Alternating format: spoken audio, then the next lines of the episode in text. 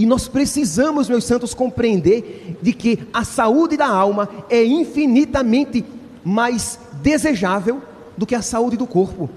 De que a felicidade do céu é infinitamente mais desejável do que a felicidade da terra. De modo que, quando São Luís, rei da França, diz isso, você é louco, Joinville. Porque é preferível contrair lepra, e eu fiz questão de mostrar todo o horror da lepra, mas é preferível contrair lepra com todo este horror do que estar em pecado mortal e ir para o inferno. Porque, meus santos, nós não sabemos quão horrorosa é uma alma em pecado mortal.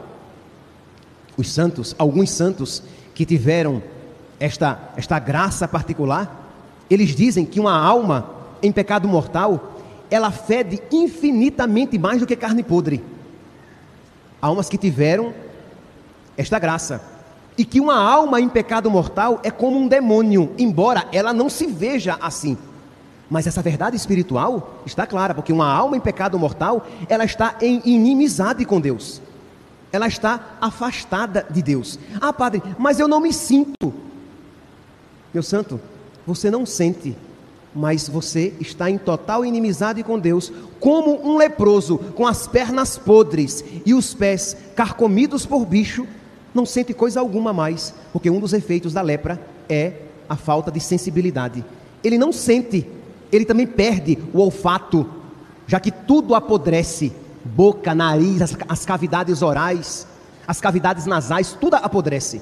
Então tudo é podre, ele já não sente mais, ele já não tem mais olfato. Ele não sente que está podre. Ele não sente o odor putrefato da podridão. Ele não sente mais a dor, mas ele está podre. O seu corpo está totalmente apodrecido. Da mesma maneira, uma alma em pecado mortal.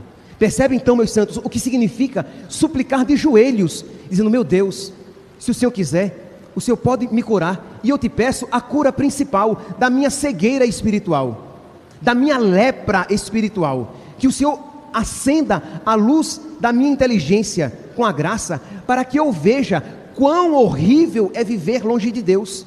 E quão terrível é caminhar para o inferno, porque muitos para ele caminham como que sorrindo,